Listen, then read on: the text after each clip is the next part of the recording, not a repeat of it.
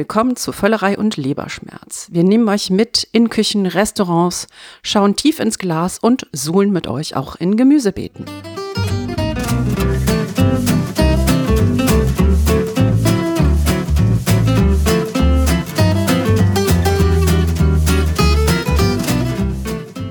Herzlich willkommen zu einer neuen Ausgabe von Völlerei und Leberschmerz, eurem Podcast über Essen, Trinken und den ganzen anderen Rest und am Mikrofon. Wie immer die Frau mit den verwuschelsten roten Haaren der Food-Szene. Jetzt trägt sie auch noch eine rote Brille, Auberginefarbe vielleicht. Herzlich willkommen, Carmen Hillebrand. Danke. Meine Osteopathin meinte letztens, sie hätte an mir sechs verschiedene Rottöne entdeckt. das fand ich sehr lustig. Wenn deine Hautärztin das sagt. Da hast du natürlich recht. Wenn die das sagt, dann würde ich auch sagen, okay, das nicht. Und außerdem zum Rot kommt auch Pink und Orange, sonst wäre ich nicht ich. Solange die nicht alle zum gleichen Moment auf dem Kopf trägst, ist ja gut. Gucken wir mal, wo es noch hingeht. Ich habe jetzt meinen Lippenstift gar nicht. Der ist nämlich fast pink. Das ist eine neue Geschichte von mir. Egal. Dann haben wir natürlich Lee Green da, die super gerne einmacht. Da haben wir schon mal drüber geredet. Also wenn es mal wirklich zum Hochwasser bei euch kommen sollte, zum Krieg, was auch immer, der Russe kommt, wie es früher in den 80ern hieß, dann müsst ihr bei Lee einfach klingeln. Die hat nämlich eine Kammer, die ist voller Konserven und voller Sauerkraut und voller Kimchi und hast du nicht gesehen. Also da kann man gut ein paar Tage oder Wochen aushalten. Vor allen Dingen hast du den Wein vergessen. Und den, den Wein, Wein, den habe ich vergessen, weil den hast du im Keller, den sehe ich nicht so häufig. Ja, das stimmt. Und dann haben wir hier noch Thomas Knüver, der, als wir letzte Mal sprachen, äh, Restauranttipps für Paris eingesammelt hat. Diesmal hat er gerade seine Reise nach New York in Planung und sammelt Restauranttipps für New York. Thomas. Ja, das ist alles noch ein bisschen surreal, um ehrlich zu sein. Wir zeichnen das hier jetzt auf am 28. Oktober, das zur Einordnung, auch später zur Einordnung in unserem Interview, das wir haben. Und am 7. November, einen Tag bevor offiziell die Grenzen wieder aufmachen, findet der New York Marathon statt, für den meine Frau und ich eigentlich gemeldet sind. Und trainiert habt, wohlgemerkt. Natürlich haben wir trainiert. Wir wären eigentlich letztes Jahr schon dann gemeldet gewesen. Und eigentlich haben wir das so ein bisschen schon in unserem Kopf fast abgeschrieben. Aber was bisher auch medial noch gar nicht so groß publik gemacht wurde, ist der Veranstalter NYRR, das ist der New Yorker Läuferclub sozusagen, hat mit den lizenzierten Reiseveranstaltern, also er lizenziert die, weil äh, da kommen eigentlich so um die 20.000 ausländische Läufer in die Stadt, hat es geschafft, zumindest in Deutschland Sondereinreisegenehmigungen zu bekommen. Das heißt, Stand jetzt werden wir am Donnerstag nach New York fliegen mit einer Sondereinreisegenehmigung wie so ein verdammter Profiläufer. Uiuiui. VIP. Genau. Und da werden wir dann tatsächlich insgesamt zehn Tage sein, wobei natürlich Donnerstag bis Sonntag so ein bisschen ein gutes Essen außen vor ist. Wir werden da eher natürlich Pasta und wenn der Lauf dann vorbei ist, will man eher ein äh, blutiges Stück Steak und ein paar gute Fritten haben. Und danach, zumindest eine Reservierung ist schon fest und äh, dann gucken wir mal weiter, was da noch wo, so kommt. Wo habt ihr reserviert? Der Dank geht an Lee, die ja zwei äh, gute Freunde hat, die im Bereich äh, des Fine Food Handels tätig sind und uns empfohlen haben Le Mat oder Le Mat, ich bin mir nicht ganz sicher, wie man es jetzt ausspricht. Das gehört zu einem Gastronomieunternehmen, das sich im Schwerpunkt äh, im Bereich koreanische Fusion tummelt und gerade sehr gehypt äh, wird. Das Le Mad, Le Mat hat erst im Juni aufgemacht. Es gibt schon eine hymnische Besprechung des New York Magazines. Insofern sind wir da sehr gespannt, weil es tatsächlich natürlich auch eine Art ist, zu kochen, zu essen, die bei uns noch nicht so populär ist. Ich kenne halt viele klassische Koreaner, ich kenne Streetfood-Koreaner, aber halt so ein bisschen Fusion und das modernere Koreanische, davon habe ich jetzt ehrlich gesagt in Deutschland noch nicht so richtig gehört. Dann nimmst du dein Aufnahmegerät mit und wir freuen uns über einen tollen Bericht und Töne aus dem Le Med, wenn du zurückkommst. Ja, wenn es kein Kimchi gibt, das müssen wir wissen. Ob es einen Koreaner gibt ohne Kimchi, kann ich mir eigentlich nicht vorstellen. Ich habe eine ganz andere Idee, was Mitbringsel aus New York betrifft. Und ich hoffe, dass ich dann denke, aber dann würden wir beim nächsten Mal etwas verkosten, was es auch tatsächlich über E-Commerce, über E-Commerce bisher in Deutschland nicht bekommen habe. Von dem ich aber sage, damit wird alles besser. Alles, was du isst. Da bin ich gespannt. Da bin ich sehr gespannt und ich gebe dir vielleicht noch eine Shoppinglist mit. Mm, ja, ich auch. Thomas, du hast mit den Augen verkostet für das heutige Treffen. Du hast einen tollen Film gesehen, hast du uns erzählt. Äh, genau, und da schon mal Vorankündigung, wir haben mal wieder ein kleines Gewinnspiel für euch. Denn wir würden euch gerne ins Kino einladen, sozusagen. Es geht um das Land meines Vaters. Das ist ein Film, den kaum jemand, ehrlich gesagt, auf dem Radar hat. Soll in Frankreich sehr erfolgreich gewesen sein. Da hieß er dann Au nom de la terre, also im Namen des Landes. Und es ist der erste Spielfilm des Dokumentarfilmers Edouard Bergeon.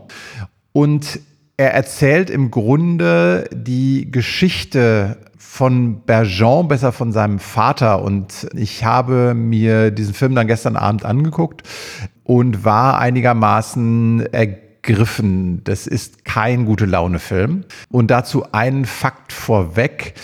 Jeden Tag bringt sich ein französischer Landwirt um. Und deswegen willst du, dass unsere Hörer da reingehen und Hörerinnen, damit sie depressiv rauskommen? Das ist ein Problem auch in Deutschland. Also die Depressionsraten, Selbstmordraten, das ist eine riesige Krise. Die Branche ist in der Krise.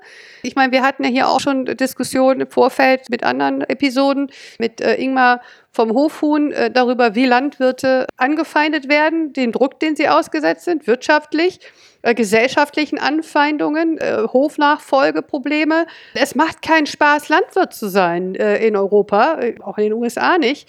Und deshalb fand ich diese Tatsache, dass es diesen Film gibt, sehr wichtig, dass da vielleicht mal ein paar Leute angestupst werden, darüber nachzudenken, wo unser Essen herkommt und dass wir vielleicht darüber nachdenken, wie wir Landwirte wertschätzen können. Ha, genau. Die Geschichte ist, äh, Bergeons Vater ähm, kommt mit 25 aus Wyoming zurück. Äh, dessen Vater, also Bergeons Großvater, hat einen einigermaßen okay laufenden Bauernhof in der französischen Pampa. Ehrlich gesagt, es wird, glaube ich, nie thematisiert, wo der genau ist. Mit Schafen und mit Weizen. Und Bergeons Vater ist mit 25 einfach äh, geprägt von den amerikanischen Höfen und will was machen und sieht sich als Unternehmer und stellt dann auf Ziegen um. Und dann ähm, beginnt Stück für Stück über die Jahre hinweg im Grunde der Absturz aus einem simplen Grund heraus. Sein Vater schenkt ihm nämlich nicht diesen Hof, sondern verpachtet ihn. Und das heißt, er startet schon mit diesem Kaufpreis und der jährlichen Pacht als Belastung. Und dann geht halt das Ziegengeschäft langsam runter und die Weizenpreise sinken und dann wird er halt überredet, im Grunde systemische Landwirtschaft zu machen. Das heißt also eine äh, Massenhuhnzucht. Da verschuldet er sich weiter und so stürzt dann er und mit ihm seine Familie langsam ab. Und das ist, finde ich, sehr elegant geschildert. Es ist nicht mit der Moralkeule, sondern all das, was da passiert ist, ist fast so ein bisschen, fast nonchalant erzählt, komplett nachvollziehbar, ohne dass das jetzt tatsächlich ein Dokumentarfilm oder ein Lehrfilm wird, sondern es ist eigentlich die Geschichte eines Mannes, der was bewegen will und der dann in ein System gerät, aus dem er letztendlich keinen Ausweg mehr sieht und man selbst als Betrachter sieht, ehrlich gesagt, auch keinen richtigen Ausweg daraus. Tolle Schauspieler, die die ich ehrlich gesagt alle vorher nicht kannte. Also Guillaume Canet, Ferle Bartens, Anthony Bajon, sagt mir alles nichts, aber ich gucke auch nicht so viele französische Filme. Aber insgesamt, wenn man äh, eben sich für Lebensmittel, Gesellschaft etc. interessiert, finde ich, ist das ein wirklich empfehlenswerter und guter Film, den man vielleicht wirklich nicht auf dem Radar hat.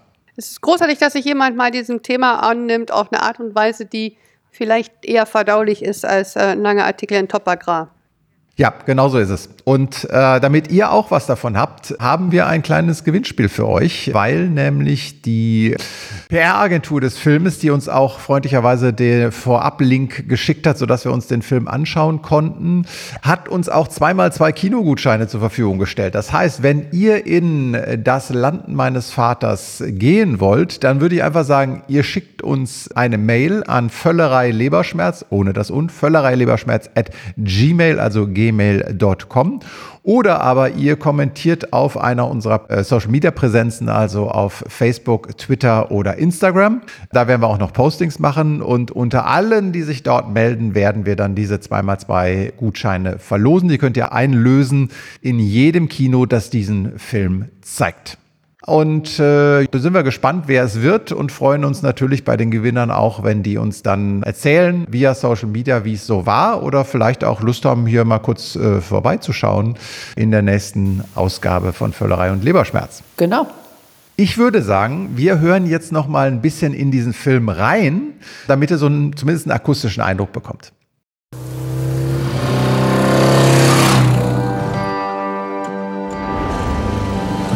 Jetzt bist du der Eigentümer von Le Grand Bois.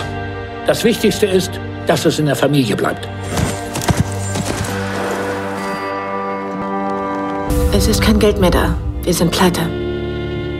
Die Vorschüsse fangen an, sich zu summieren. Vor allem zusammen mit den ganzen Darlehen. Was ist das für ein Quatsch? Willst du dir noch einen Kredit aufhalsen? Man sieht von hier eure neuen Stallung. Die Leute sagen, dass dein Vater übergeschnappt ist. Du steckst anscheinend in der Scheiße. Hättest du nur auf mich gehört, statt dich auf das System einzulassen. Du wärst doch fast erstickt an dem System. Ich war wenigstens ein freier Mann. Was willst du eigentlich? Was willst du? Ach, sieh doch zu, wie du allein klarkommst. Um da rauszukommen, gibt es nur eine Lösung. Weggehen. Nein, Papa, ich übernehme Le Grand Bois. Es ist vorbei mit Le Grand Bois. Unser Hof ist Vergangenheit.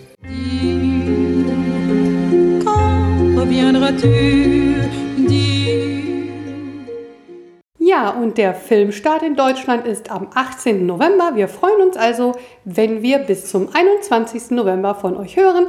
Dann werden wir entscheiden, wer die glücklichen Gewinner sind. Wir waren ja jetzt alle in Frankreich. Zwischen Paris und der Bretagne und der Normandie haben wir uns durch äh, die Käsewelten Frankreichs gefressen, wir drei. Das ist tatsächlich lustig, ne? dass, dass wir alle drei fast zeitgleich in äh, Frankreich unterwegs waren, auch noch in der nördlichen Hälfte Frankreichs mhm. Und uns nicht sehen wollten. Tja, so ist das. Was ja ganz spannend war, ist, wir haben uns also dadurch diesen Käse gefressen und dann ähm, kam so parallel äh, so ein Thema auf in der Gruppe, wo wir gedacht haben, da nehmen wir euch jetzt mit mit unserem nächsten Gast, nämlich wie ist das denn eigentlich mit diesem neuen Trend Käse aus dem Labor? Da gibt es ein weltweit führendes Start-up, was da besagten Käse aus dem Labor entwickelt. Und äh, die liebe Britta hat sich bereit erklärt, mit uns zu plaudern.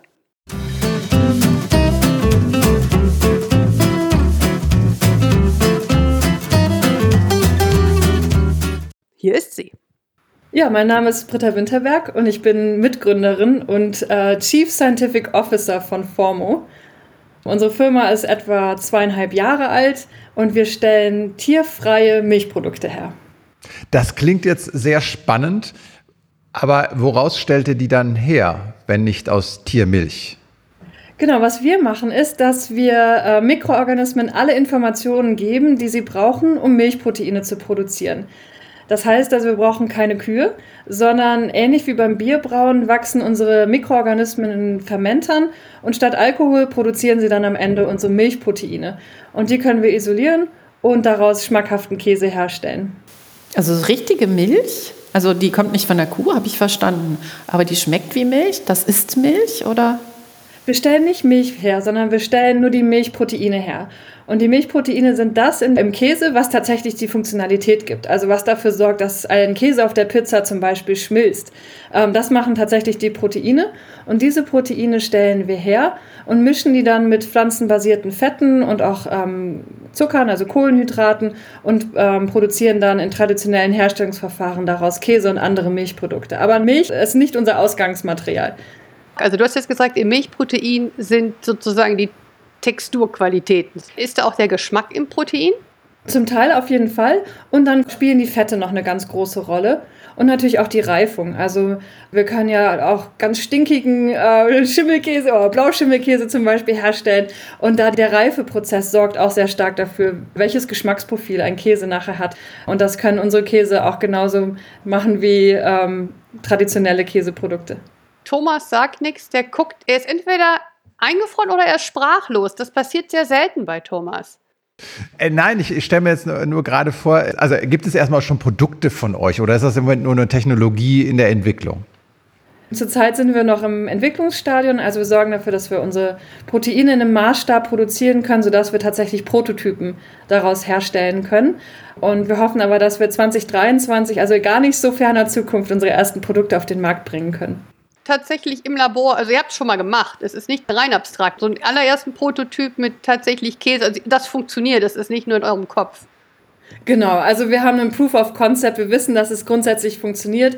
Nur im Moment können wir noch nicht die Mengen herstellen, dass wir wirklich schon was verkaufen könnten. Das dauert noch ein bisschen.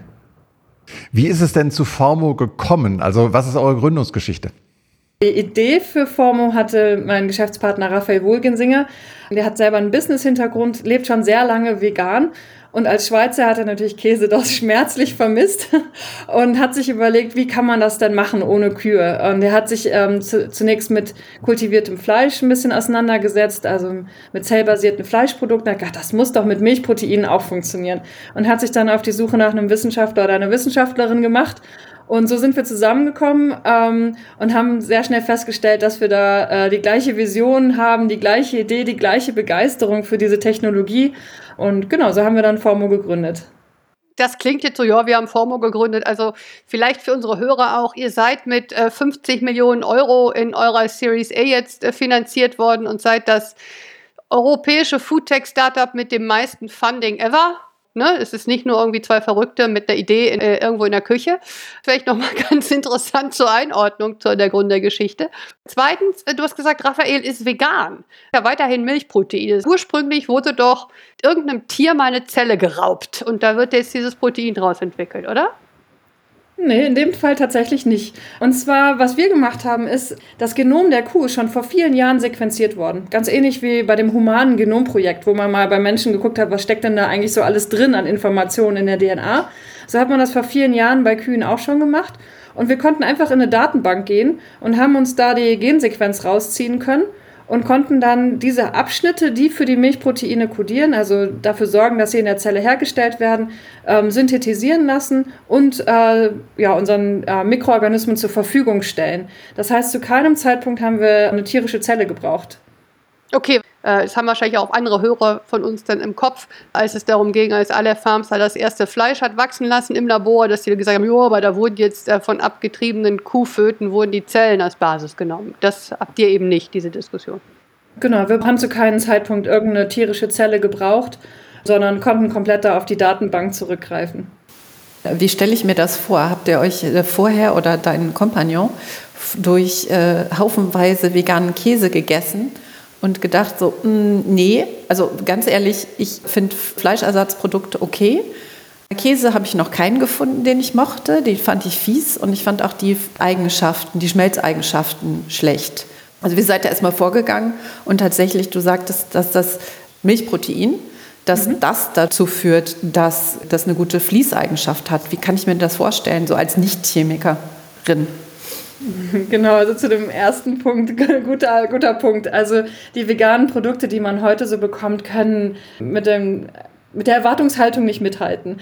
Ähm, wenn man zum Beispiel schaut bei, bei Milchersatzprodukten, also in meinem Müsli kann ich wunderbar eine Mandelmilch oder eine, einen Haferdrink verwenden oder sowas. Aber wenn es dann um den Käse geht, da wird die Luft doch relativ dünn, da ist nicht viel zu haben. Und wenn man dann auch mal auf die Packung schaut, dann stellt man sehr schnell fest, dass es häufig einfach nur Stärke und, und Fett ist. Äh, ernährungsphysiologisch nicht besonders wertvoll, also sehr geringer Proteingehalt zum Beispiel darin ist. Und in unserem Fall haben wir natürlich den Vorteil, dass wir die Milchproteine herstellen und die sind dafür zuständig, dass zum Beispiel das Kalzium gebunden wird in der Milch. Das heißt also, wir können wirklich einen Käse herstellen, der äh, ernährungstechnisch gesehen ähm, sehr hochwertig ist, weil er Protein enthält, weil er Kalzium enthält und auch der Geschmack, das Mundgefühl und dergleichen ähnlich ist oder genauso sein wird wie ähm, bei traditionellen Milchprodukten. Also wird auch nicht so viel anderes da drin sein. Also ich mag das nicht besonders gerne, wenn die äh, Inhaltsstoffliste länger ist als, weiß ich nicht, ein Medikamentenzettel. Ja, aber kam jetzt sag mal ein bisschen fair. Da macht die Branche nun wirklich viel. Ne? Ich erinnere an unsere Diskussion mit Nussli äh, von äh, Nestlé. Also wenn du dir anguckst, wie die Liste da heute aussieht und wie so Listen von so Fleischersatzprodukten vor vier Jahren aussahen, da ist schon echt viel passiert. Du bist jetzt nur so ein bisschen in der Vergangenheit verhaftet, meine Liebe. Mensch, das sagt mir immer sonst keiner. Ich, ich weiß das ja auch, aber das ist auch ein großes Thema. Ne? Also ich gucke mir tatsächlich äh, bei jedem Produkt an, was ich nicht kenne, was da drin ist. Ich drehe es immer um und lese das alles. Also. Und das ist auch gut. Viele Konsumenten sind äh, extrem gut ausgebildet und sind auch sich bewusst und wollen nicht nur ein Produkt haben, das ihnen gut schmeckt, sondern auch ihrem Körper gut tut. Da denke ich, kann Formo sehr gut mithalten weil wir im Endeffekt eine sehr ähnliche Zusammensetzung liefern können, nur halt pflanzenbasiert. Pflanzenbasierte Fette, pflanzenbasierte Kohlenhydrate. In der Milch wäre ja sonst auch Fett und, und Laktose als Kohlenhydrat drin. Also kein Beipackzettel für ein Medikament. Das mit dem gut für den Körper überrascht ein bisschen, wenn man auf eurer Homepage ist. Ich sag mal so, die ist sehr heavy on Mac and Cheese und Pizza. Ist euer Käse dann auch weniger fettig oder bleibt es dabei, dass äh, Macaroni und Cheese so ziemlich das Schlimmste ist, was man seiner Aber Körperform antun kann? Thomas. Eine Bechamel, das ist schon lecker und nicht so schlimm. Die Dosis macht das Gift. Ich glaube, genauso wenig wie ich jemand empfehlen würde, Mac and Cheese jeden Tag zu essen, glaube ich, äh, gilt das auch für unser Produkt. Das Tolle an den Produkten ist natürlich, dass sie schmelzen können und dass derzeitige Alternativen ähm, das überhaupt nicht liefern können, also pflanzenbasierte Käse. Und äh, das ist ja auch das Tolle am Käse. Also bei uns gibt es zum Beispiel traditionell an Silvester Käsefondue. Wo wäre der Spaß, wenn das nicht schmelzen würde? Aber wie ist es mit dem Fettgehalt? Ist der vergleichbar mit normalem Käse? Der wird der gleiche sein, nur halt ein pflanzenbasiertes Fett. Aber wenn ich das jetzt richtig verstehe, habt ihr ja im Prinzip einen Baukasten. Ne? Und ihr könntet ja nun theoretisch auch sagen, ich will jetzt einen Käse bauen mit weniger Fett. Das ist ja kein Problem. Dann tut ihr einfach weniger Fett rein. Oder funktioniert dann die chemische Reaktion nicht mehr? Erdnussbutter zum Beispiel, da ist ja auch ein extrem hoher Proteingehalt auch drin. Und manche davon, die sind so richtig trocken im Mund. Und ähm, das liegt, glaube ich, einfach daran, dass man so einen hohen Proteingehalt im Vergleich zu einem relativ geringen Fettanteil manchmal hat. So ähnlich ist es bei unserem Käse auch. Also wenn man jetzt aus einer aus Kuhmilchkäse einfach das Fett rausnehmen würde, dann bleibt eine, eine Masse mit einem sehr trockenen Mundgefühl übrig. Also man braucht das Fett als Geschmacksträger. Und jetzt ist es natürlich so, dass man ja selten ein ganzes Kilo Käse futtert, was bei Schokolade zumindest bei mir vorkommen könnte. Also von daher glaube ich, ist es ernährungstechnisch nicht ganz so dramatisch wie ähm, ja, andere Produkte, die man vielleicht schnell zu viel futtern würde. Aber jetzt hast du gerade ein spannendes Stichwort gemacht, und zwar Schokolade. Wir hatten ja gesagt, ihr seid das ähm, höchste gefundete europäische Food-Tech Startup mit Series A. Gestern äh, ging die Nachricht durch die Presse, dass äh, Coa, also ähm, das Münchner Startup, was Schokolade im Fermenter herstellt, jetzt ihre Seed-Runde abgeschlossen hat. Und die sind jetzt, oh Wunder, mit 6 Millionen Euro das höchste jemals gefunderte Foodtech-Startup in Deutschland, aber auf Seed-Level. Meine Frage an dich ist, sind wir Deutschen besonders gut im Fermentieren? Bin ja lange in, in der, in der Food-Innovationsszene unterwegs, äh, ist ja schon auch auffällig, dass diese ganzen Mega-Rounds, die jetzt gerade stattfinden, in dem Bereich alle irgendwie Biotechnologie und Fermenter. Und wenn ihr mal Käse könnt, können sie dann auch Schokolade. Das ist dann die nächste Frage. Oder sind das wirklich distinkte Technologien, die sich unterscheiden? Das sind ja eigentlich mehrere Fragen. Sind wir Deutschen besonders gut in der Fermentation? Ich glaube, es gibt einfach unglaublich. also ich glaube, es gibt einfach unheimlich viel Know-how in, in Mitteleuropa, äh, in Deutschland oder auch ganz Europa allgemein. Ähm, es gibt unheimlich viele Un Universitäten, es gibt viel, einfach viel Know-how in, in der Region. Von daher ist es nicht so verwunderlich, dass einfach Europa sich da auch so ein bisschen so eine Vorreiterrolle schafft man kann jetzt nicht einfach sagen, ach, weil wir irgendeine Fermentation können wir auch eine andere. Also ich glaube, man kann super natürlich zusammenarbeiten und sagen, pass mal auf, in der Schokolade braucht man ja auch ein bisschen Milch, damit sie cremiger wird oder Milchproteine oder Milchprodukte. Da kann man mit Sicherheit äh, gute Kollaborationen starten. Aber es ist jetzt nicht so, als könnten wir dann einfach jedes Produkt in Zukunft herstellen, das irgendwie mit Fermentation zu tun hat. Welchen Vorteil wir allerdings haben, ist, dass wir den kompletten Milchmarkt abdecken können. Also sei es Eiscreme oder andere Desserts, sei es Frischkäse oder Joghurt oder auch ein gereifter Käse. Da haben wir die komplette Palette zur Verfügung. Das heißt also, ihr könntet zum Beispiel jetzt auch einen Hartkäse machen, richtig? Genau. Würde euer Hartkäse denn so nachreifen, wie das ein klassischer Käse tut? Davon ist auszugehen, denn das hängt ja auch davon ab, welche Kultur ich zugebe, also welche Reifekultur nicht zugebe. Und da wir eine sehr ähnliche Zusammensetzung haben, was Fettgehalt und äh, Proteingehalt angeht, ist davon auszugehen, dass wir da ein gleiches Geschmacksprofil anstreben können. Wie ist das mit Laktose? Das hast du gerade kurz äh, angesprochen. Kuhmilch hat ja Laktose, aber äh, ihr könntet ja auch Ziegenmilch haben. Die ist, glaube ich, laktosefrei. Könntest du Fructose in euren Käse schmeißen statt Laktose und dann einen laktosefreien Käse machen? Unsere Produkte werden tatsächlich laktosefrei sein. Da wir pflanzenbasierte Zucker hinzugeben, welche genau, da müsste ich jetzt tatsächlich meine Kollegin Sandra fragen, die sich mit der Lebensmitteltechnologie auskennt. Aber unsere Produkte sind laktosefrei. Das heißt also, Menschen, die eine Laktoseintoleranz haben, können äh, unsere Käseprodukte oder unsere Milchprodukte konsumieren. Jemand, der eine Milch-Eiweißallergie hat, der hat leider auch bei uns Pech gehabt. Wir haben ja die gleichen Proteine drin, also das klappt dann leider trotzdem nicht. Wie sieht denn euer Endgame, wie der Ostwestfal sagt, aus? Also sprich, wollt ihr eigene Produkte unter dem Label Formo auf den Markt bringen oder wollt ihr ein Dienstleister sein für andere Hersteller? Wir möchten gerne unsere eigenen Produkte auf den Markt bringen, weil wir einfach glauben, wir haben ja ein cooles Produkt, wir haben die Möglichkeit, uns da zu, zu positionieren und möchten einfach auch gerne den direkten Kontakt mit dem Kunden haben. Das bedeutet ja auch, dass ihr dann natürlich in Sachen Vertrieb eine Menge tun müsst. Führt ihr schon erste Gespräche mit Händlern zum Beispiel?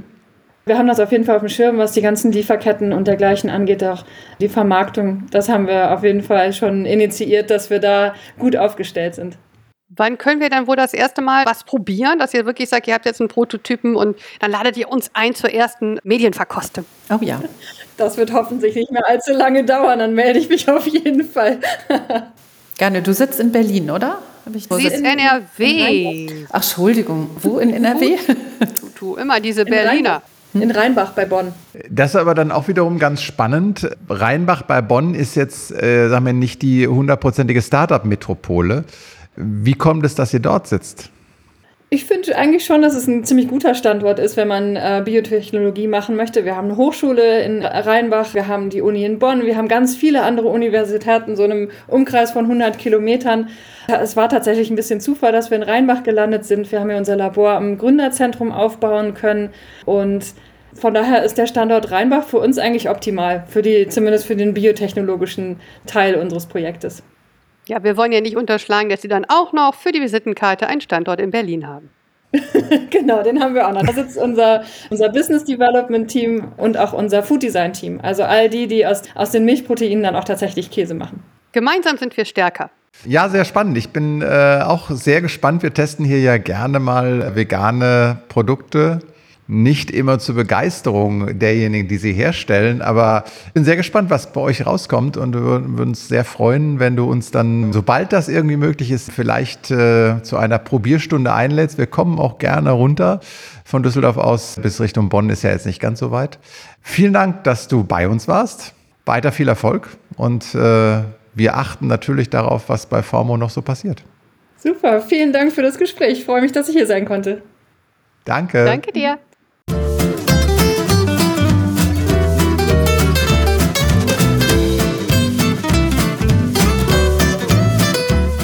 Super spannend, unglaublich gespannt, kann man nicht zweimal sagen, aber bin ich. freue mich, diesen Nicht-Käse zu probieren.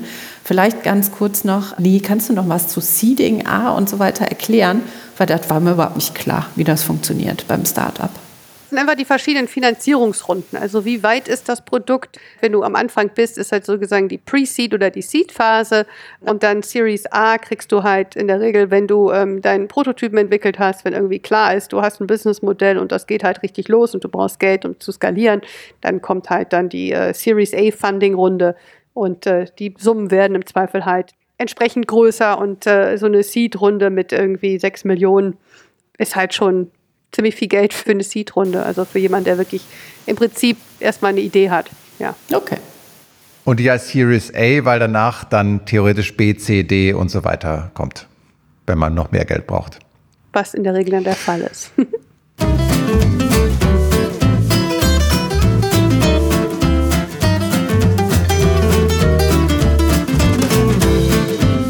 Was ist das denn? Oh, das ist ja eine Flamenco-Tänzerin. Und was bringt sie nur? Sie bringt leckeren Scheiß. er hat nicht getanzt. Ich möchte nächstes Mal einen Tanz Schade dazu, eigentlich. Thomas. Wir wollen nicht übertreiben, Kam. Wir wollen nicht übertreiben, weil wir immer noch keinen Jingle haben. Bitte, äh, liebe Hörer, ihr könnt uns gerne sagen, ob wir einen Jingle brauchen. Ich glaube nicht. Das ist sehr Nein, schön. Glaube, der, der genau, Thomas, Thomas ist der Jingle. Das, der Thomas ist der Jingle, ja. Leckerer Scheiß, unsere Rubrik, wo jeder von uns einen kleinen Tipp für euch mitbringt. Und äh, wer will anfangen? Ich, ich, ich, ich, ich. Okay. Ich will nur sicherheitshalber anfangen für den Fall, dass Carmen ein Kochbuch hat. Von daher komme ich jetzt mit dem Kochbuch und wenn Carmen ist, du musst im Zweifel noch was anderes sich ausdenken. Ich habe doch beim Buchhändler unseres Vertrauens, Buchhändlerin bei Uta Wada, den neuen Ottolenghi gekauft. Jutta Ottolenghi hat ein neues Kochbuch rausgebracht, The Test Kitchen. Das, habe ich noch nicht. ähm, Mist. Für diejenigen, die ihn nicht kennen, wer ist Otto Lengi? Ottolenghi ist ein israelisch stämmender britischer Koch, seit Jahr und Tag unterwegs ist, eine Koryphäe in dieser ganzen Levante-Küche, orientalische Küche, macht Delis, macht Restaurants, allerdings tatsächlich alles in London, wenn mich nicht alles täuscht, und ist aber auch halt eine Koryphäe, seine Gerichte in Kochbüchern in die Welt zu tragen. Wenn jemand von ihm gehört hat, hat er vielleicht von Plenty gehört oder von Flavor oder halt auch von Jerusalem. Das sind so die ganz äh, großen Bücher, die er rausgebracht hat. Und jetzt hat er halt die Test Kitchen rausgebracht. Und das finde ich eine ganz süße Prämisse. Es ist ein deutlich kleineres Buch, einfacher zu lesen. Es ist nicht so, so ein dicker, dicker Riesenband. Und zwar ist das wohl entstanden im Rahmen der Corona-Pandemie, dass die halt gesagt haben, die Leute, die mit ihm in der Testküche arbeiten und die Rezepte entwickeln, standen auf einmal halt in dieser Quarantäne in ihren Speisekammern und haben gedacht, okay, was haben wir jetzt hier eigentlich noch an Resten und an Produkten, was wir verwenden müssen? Und wie können wir jetzt diese Küche, die wir immer machen, nämlich dieses orientalische, diese Vielfalt an Geschmäckern, die wir einfangen, wie können wir die jetzt auf unsere Teller zaubern? Und ähm, das letzte Stück Hummus von hinten und äh, den letzten Tropfen Tahini und äh, dann noch irgendwo eine Packung Couscous und so nach dem Motto, hier muss doch noch irgendwo sein. Ihre Speisekammer leer gefuttert, leer gekocht im Rahmen dieser Pandemie. Haben sich dann in der Testküche getroffen und gesagt, das ist doch eigentlich eine schöne Geschichte. Lass uns doch ein Kochbuch machen, was halt immer ein Grundnahrungsmittel, was man in der Speisekammer hat, als Basis hat. Das heißt, das Kochbuch ist aufgebaut nach Grundnahrungsmitteln, also nach Polenta, Couscous, rote Bohnen etc. Danach findet man dann halt zu diesen Nahrungsmitteln immer zwei, drei verschiedene Rezepte. Und was ich halt auch ganz praktisch finde, ganz nett finde, ist, dass die Rezepte dann halt wirklich einen Basisstamm von Produkten immer weiterverwenden. Ja, weil das ist halt bei Otto Lengi schon mal manchmal so oder häufig bei Kochbüchern dann unterwegs ist. Der kauft sich dann irgendein Gewürz neu, ne, weil es im Rezept steht und dann verwendet man das zehn Jahre nie wieder, wenn man nicht nochmal ein Rezept macht, wo dieses Gewürz verwendet wird. Da sind auch indische Rezepte drin, geschmackvolle, ein, ähm, tolles Kochbuch, bestimmt auch schon mal ein schönes Weihnachtsgeschenk für die, die schon nach Weihnachtsgeschenken suchen. Es ist eigentlich ein Kochbuch, was jeder haben sollte. Und das Schöne ist halt auch, weil er sagt, jeder soll sozusagen seine Speisekammer damit entdecken. Jedes Rezept hat so einen Notizkasten, wo zum einen drin steht, wenn du keinen Couscous hast, kannst du auch Reis nehmen oder dann nimmst du halt Bulgur. Und außerdem sind da noch so ein, so ein Notizfeld, wo jeder hinschreiben kann, was seine persönlichen Veränderungen des Rezepts war. Also es soll wirklich eine Basis sein und dann ein Kochbuch, was lebt. Das finde ich eigentlich sehr schön. Wann kochen wir daraus zusammen, Lee? Ich habe meinen Tahini-Vorrat jetzt schon automatisch wieder aufgestockt gestern. Bin hier gegenüber, haben wir so einen kleinen koscheren Supermarkt. Da habe ich mal drei Flaschen Tahini gekauft, weil ich davon ausgehe, dass ich jetzt nicht da loslege. Von daher kommst du einfach rum. Ja, mache ich. Aber für Thomas kochen wir nicht, weil A ist der in New York und B würde der ja eh unsere Küche nicht essen, weil der beklagt sich ja nur, wenn wir Tahini machen, Tahina, weil das ist ja in Anführungszeichen Nein. nur so blöde Mayonnaise. Stimmt, hast du gesagt, nach unserer Israel-Tour. Tahini ist sehr lecker, aber wenn diese beiden Damen nach Israel fahren und ich kriege eine Plastiktube Mayonnaise als Souvenir, dann äh, darf man durchaus auch mal eine kleine Beschwerde. Das war ganz tolle Tehina, die wir dir mitgebracht haben. Die haben My gemacht. co-podcasters went to Israel and all I got und so. Ja, gut. Bin ja gespannt, was du uns aus New York mitbringst. Ne? Wehe, da kommt jetzt eine Flasche Hot Sauce oder so, dann muss ich aber lachen. Also du hängst jetzt die Bar gerade so hoch ne? und alle unsere Hörer sind Zeugen. Bin gespannt, was du Heinz uns Ketchup mitbringst, muss Lieber. auch reichen. Heinz Ketchup, was hast du denn als äh, leckerer Scheiß, Thomas? Kein Heinz Ketchup.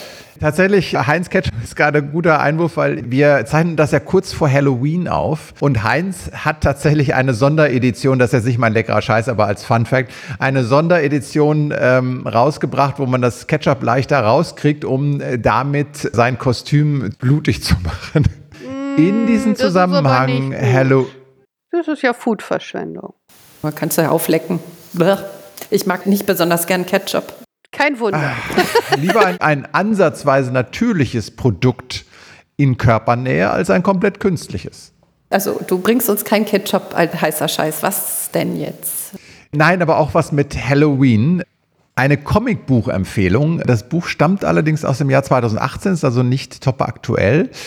Aber es entstand in Zusammenarbeit mit Anthony Bourdain, dem leider verstorbenen äh, Koch und äh, TV-Food-Reisenden. Und es ist halt, äh, nicht das, was man erwarten würde. Es heißt nämlich Anthony Bourdains Hungry Ghosts. Und es ist ein Comic, der ein Setting hat, das man aus Japan kennt. Da gibt es die Geschichte, dass eben Samurai sich mit 100 Kerzen zusammensetzen und sich dann gegenseitig in der Nacht äh, Horrorgeschichten erzählen und dann langsam wegsterben sozusagen.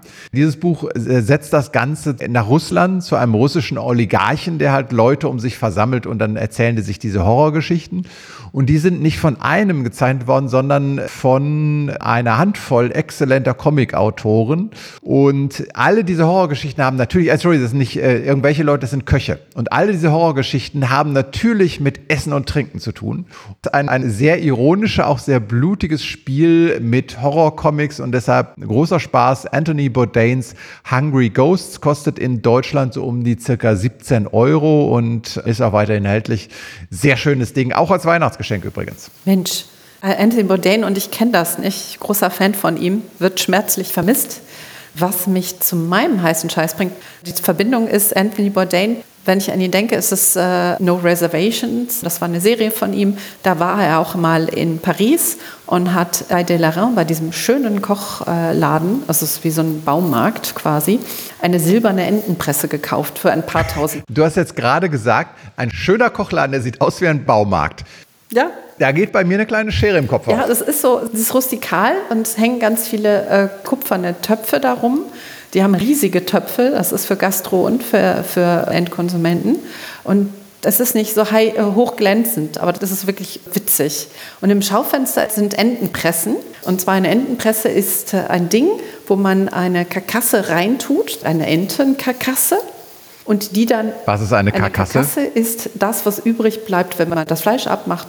Nachdem man das gegart hat, man möchte jetzt aber die ganzen Flüssigkeiten und die ganzen leckeren Juices rausbringen, dann kommt es in so eine Art Schraubstock. Und das ist eine Entenpresse. Total ähm, faszinierend, das verbinde ich sehr mit ihm. Aber das ist gar nicht mein leckerer Scheiß. Ich wollte gerade sagen, ein leckerer Scheiß ist eine Entenpresse? Nee, aber es hat was mit Frankreich zu tun. Und zwar hat meine Französischlehrerin letztens erzählt, äh, Top Chef, ob ich das gucken würde. Und ich so, ja, ich kenne Top Chef als äh, Fernsehserie. Oder, ne, das war, glaube ich, bei Netflix halt auch im Streaming äh, aus Amerika. Und sie sagte ja, Frankreich. Und dann habe ich auf YouTube, gibt es Top Chef auf Französisch, also für alle, die Französisch kennen.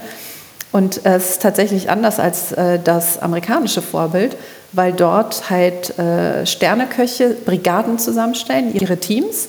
Und das sind teilweise irgendwie Sous-Chefs und so weiter, also Köche, die schon mal auch mit Sterneköchen gearbeitet haben, muss aber nicht.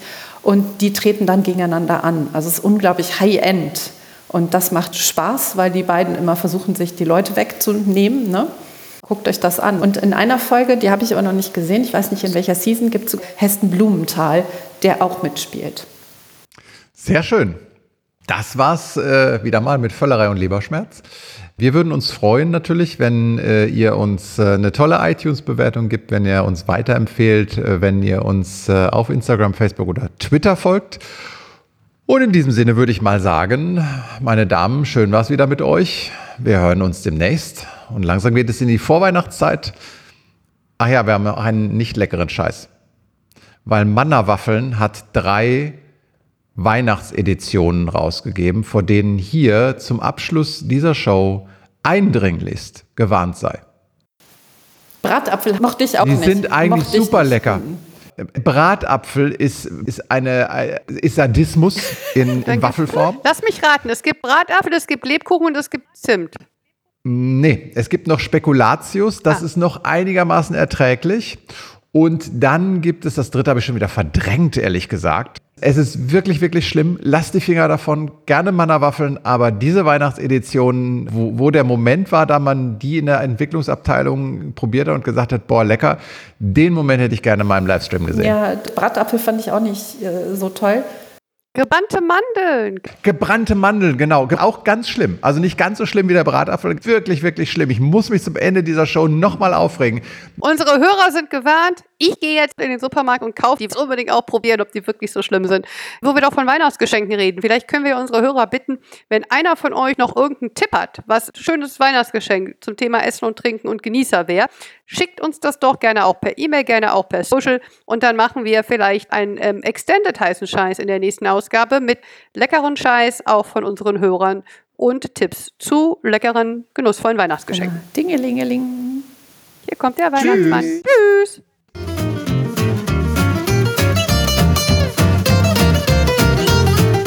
Wir sind an eurer Meinung interessiert. Schreibt uns auf Facebook, Instagram, Twitter oder auch eine E-Mail unter völlerei leberschmerz at gmail.com.